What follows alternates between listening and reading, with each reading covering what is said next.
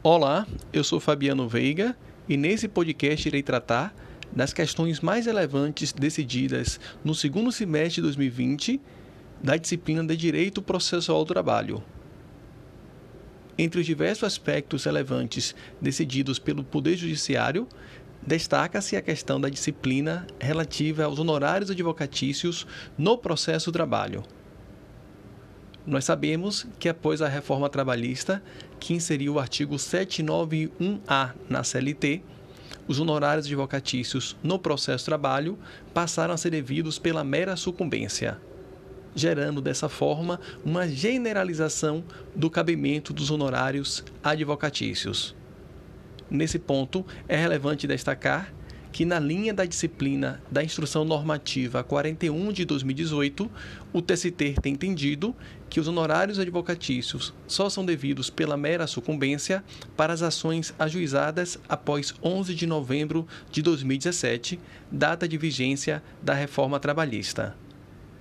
Ainda quanto honorários advocatícios, é relevante destacar a existência de, de decisões divergentes no âmbito do próprio TST acerca do cabimento ou não da verba honorária na hipótese de extinção do processo sem resolução do mérito, em face da ausência da parte autora à audiência inicial, com, a consequente, com o consequente arquivamento da reclamação trabalhista.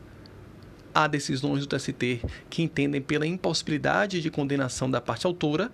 haja vista que o artigo, artigo 844, nos parágrafos 2 e 3 ao tratarem do tema do arquivamento, apenas se refere à condenação da parte autora ao pagamento de custas, silenciando quanto ao pagamento de honorários, o que, segundo parte da jurisprudência, impediria o transporte da norma do CPC para o processo trabalho quanto a essa temática.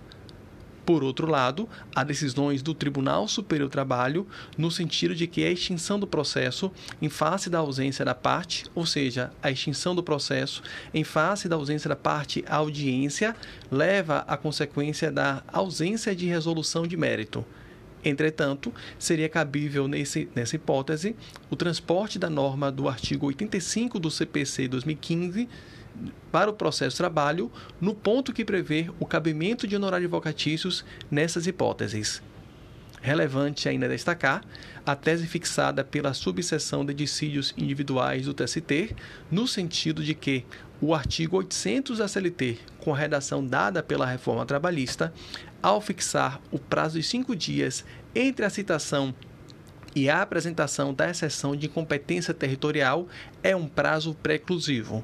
de modo que, uma vez ultrapassado, a parte não poderá alegar tal incompetência relativa em um segundo momento, como ilustrativamente na audiência.